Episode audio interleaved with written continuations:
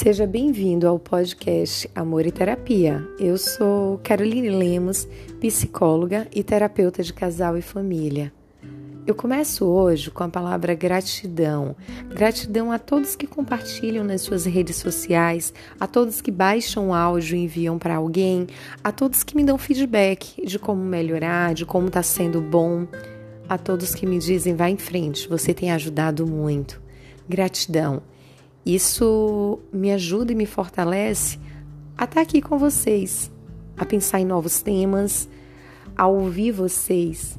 Gratidão a todos aqueles que passam no Insta, arroba Lemos e deixam suas dúvidas e questionamentos.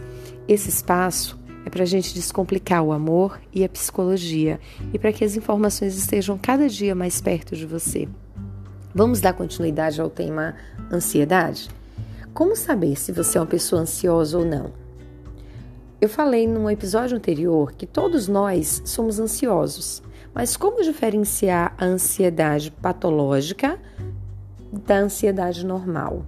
O TAG, ou transtorno de ansiedade generalizada, tem alguns sintomas que são bem característicos e outros que passam despercebidos. Identificar alguns sintomas é fundamental para que a gente possa começar a ter uma ação antes que a ansiedade se agrave. Então, pessoas que têm um pensamento acelerado, elas não conseguem controlar o pensamento, elas não conseguem identificar o pensamento, falta de sono, tremor, irritabilidade, medo, as pernas balançando. Esse é algo que várias pessoas têm a gente ainda brinca às vezes, né? Para de balançar essa perna, você está balançando essa perna demais. E talvez a gente não se dê conta que isso pode ser um sintoma da ansiedade. Um dos fatores, dois fatores que acabam levando a pessoa a buscar o médico, e aí é porque já está tendo as crises de ansiedade, é a palpitação aquele taque cardíaco que dá um pouco de desespero porque a gente acha que o coração está com algum problema, ou a falta de ar.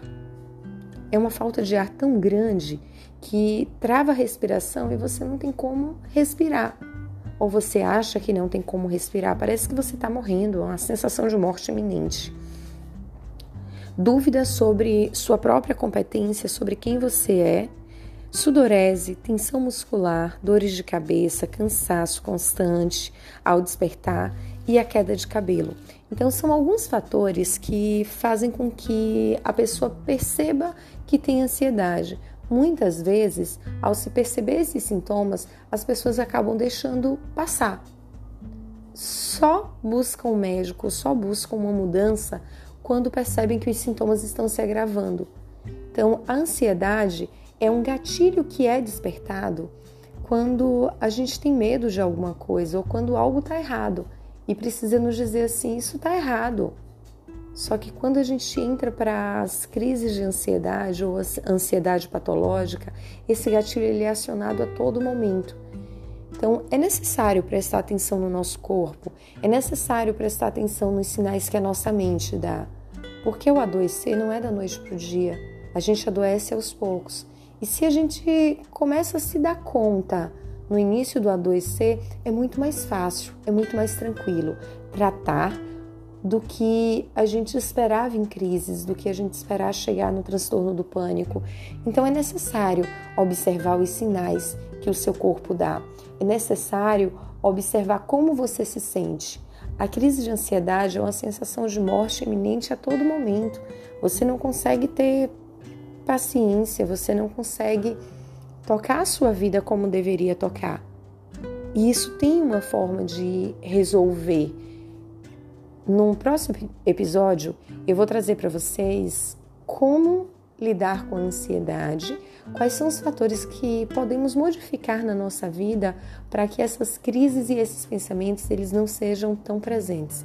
Claro, nenhuma dica, nenhuma indicação ela substitui a terapia ou o tratamento medicamentoso, porque a gente está falando de uma patologia que no início ainda pode se tomar alguns cuidados para que ela não avance.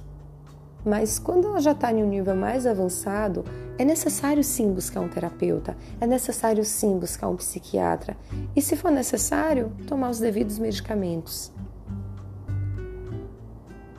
Dúvidas, questionamentos? Passa no meu Insta, arroba Caroline Lemos, e deixa lá para a gente poder conversar. Quem sabe a sua dúvida e o seu questionamento não é tema do próximo episódio.